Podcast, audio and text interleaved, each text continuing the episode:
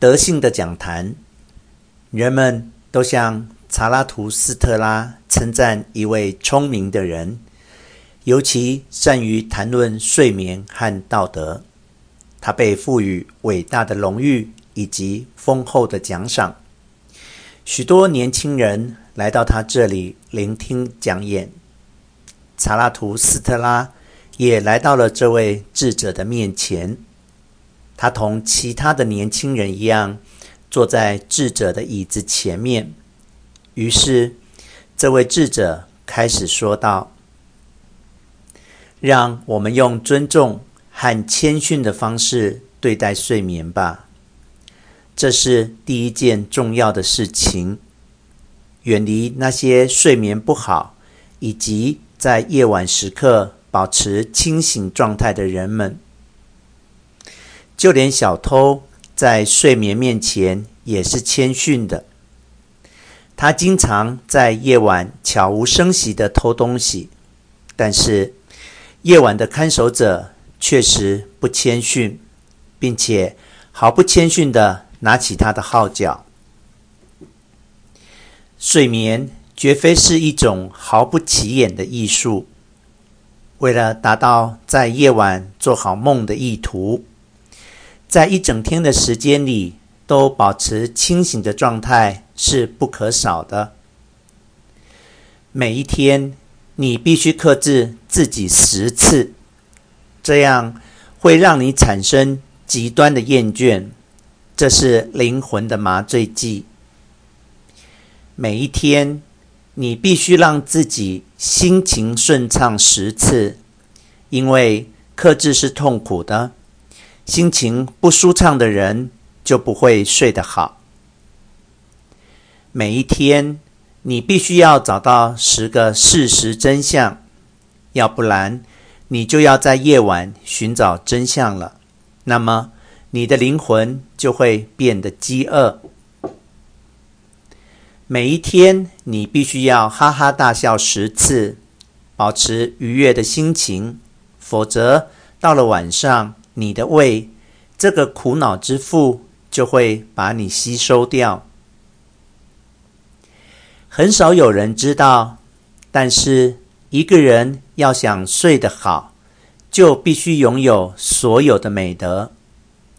我是不是会犯下伪造假目击证人的罪证？我是不是应该承认自己犯下了通奸罪？我是不是应该垂涎一下邻居的女佣？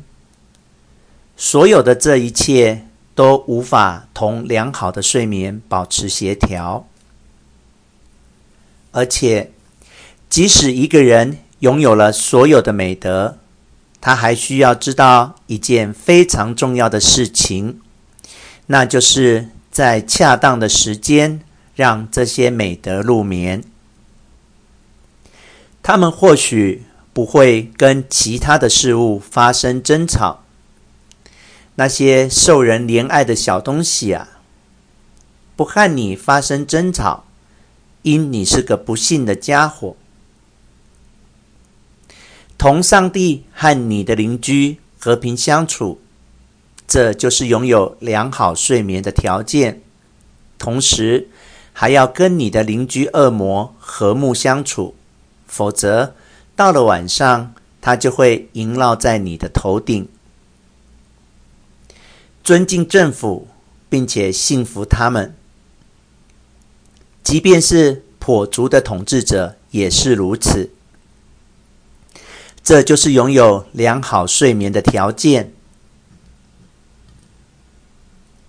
如果力量要想用瘸腿走路，那么我还能怎么办呢？他将自己的羊群引导到了最翠绿的牧场。他对于我来说，永远是最出色的牧羊人。只有这样，才能和良好的睡眠之间保持协调。我并不想要过多的荣誉以及伟大的财富，他们只会激发我的坏脾气。但是，人如果没有响当当的名字，以及一点儿小小的财富的话，是不能安稳入睡的。对于我来说，一个比较狭窄的朋友圈，要比一个品性糟糕的朋友圈更能吸引我。但是，他们必须在恰当的时间里出现，并且离开。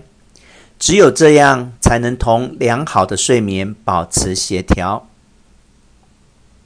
还有那些精神白痴，能够让我愉悦起来。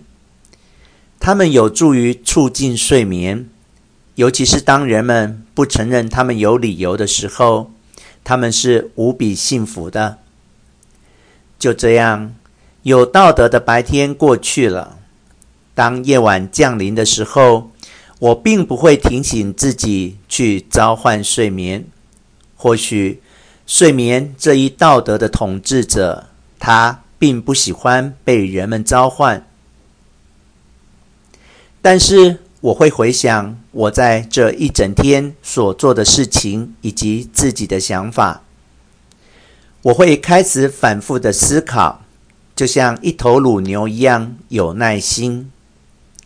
我会问自己：你那十次的自我克制都是什么？那十次心情舒畅，十次事实的真相，以及十次让我发自内心的捧腹大笑，究竟是些什么呢？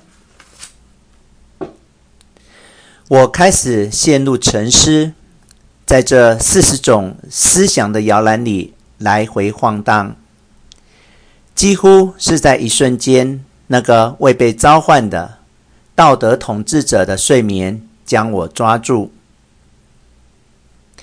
睡眠轻轻地拍打着我的双眼，之后我的眼睛就变得沉重了起来。睡眠触碰着我的嘴唇，之后我的嘴唇就张开了。的确，他用非常轻柔的脚步悄悄地接近了我。他是最可爱的小偷。他从我这里偷走了我的思想，然后我就像个傻子一样站在这里，就好比这个书桌一样。